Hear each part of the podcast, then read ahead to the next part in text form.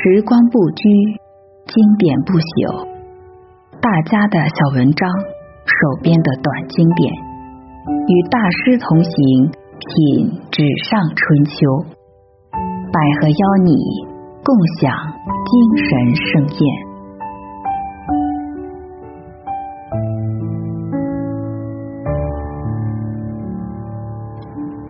今晚我们一起拜读的是。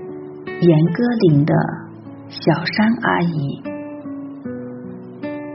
小山阿姨一个人过，一个人去买几两肉、几根菜、一疙瘩姜，一个人将肉里的筋筋瓣瓣剔净，将韭菜一根根理齐，洗个十遍八遍。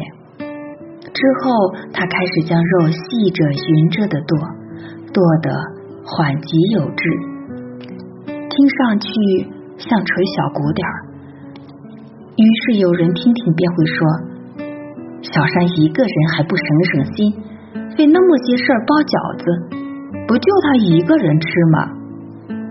若久不听见小山阿姨的小鼓点儿，人也会说：“小山一个人过的到底马虎，老长时间家里连烟都不冒，一个人总也得吃吧。”远远瞧见小山阿姨走过来，涟漪下歇凉的人嘀咕：“瞧她这身材，岁数怎么不往她身上显呢？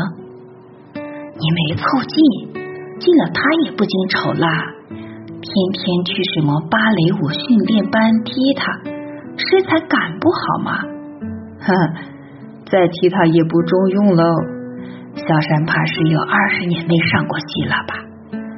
跟六七十岁的人聊，时不时他们还会聊到程小山那年的当红劲儿。那些年，他一定要要上四五个片子，脸蛋儿都上了花露水标签儿。这时，小山阿姨已逼近，人便来不及似的鼓动着小推车里的孩子，叫啊叫小山奶奶。孩子们一片呀呀声，奶奶好。小山阿姨俏皮的扬扬眉，其实她很不愿意做他们的奶奶，就像曾经我们这辈人认真拍了她好些年马屁，她才对小山阿姨的称呼认了账。那时小山阿姨刚离婚，搬到我家对面，和我们做对门邻居。一个长相很好的男人敲着小山阿姨的门边儿从一楼伸出一个女人头，对他说：“多瞧会儿，小山在家。刚才还听见他高跟鞋在我头顶上跺。”男人羞答答起来，反而跑开了。过几日，换了另一个长相不错的男人来敲小山阿姨的门。小山阿姨从未把这些是非放进屋，她不傻。才不会把自己的时间、精力、名声白搭进这些没用的漂亮老少小白脸上。他曾经教诲我妈，那时我妈刚出高中，开始在电影界忙着跑龙套。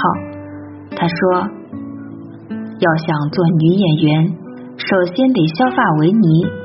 我这个人只对演戏认真，其他的我保持着自己的六根清净。她的清静，终于惹得她的丈夫不愿体面的嚷着满世界都听见。哼，你他妈的程小山，你那百十张笑脸有一张是给我的吗？你不洗衣服，不做饭，不生孩子，要想跟你上床，老子先得变成个导演，对吧？事后，小山阿姨对人说，他是个流氓，我真纳闷。如今流氓都不叫流氓，全改叫作家了。至于小山阿姨是否真的和导演们上床，谁也不清楚。据我看，没那个必要。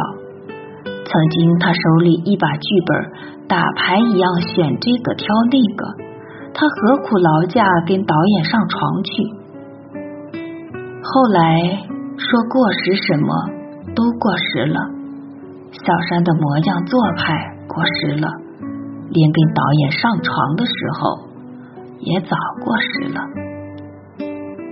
有一回，一个年轻导演和我爸喝酒，这个家伙莫名其妙的在电影界就走起运来，栽培我爸似的，让我爸给他做最近一部电影的艺术顾问。听见敲门声，他喝住我妈：“别理他。”别理谁？我妈想，这人狂的还着边际吗？上我们家还布置这个，调遣那个来了，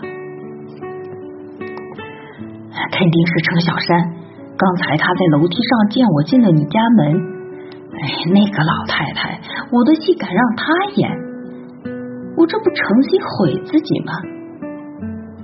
见我妈毫不理会的径直去开门，他急得直叫：“慢着！”他拉开壁橱的门，我笑了起来。每回他喝了酒想进厕所，就去拉壁橱门。又错了，厕所在那边。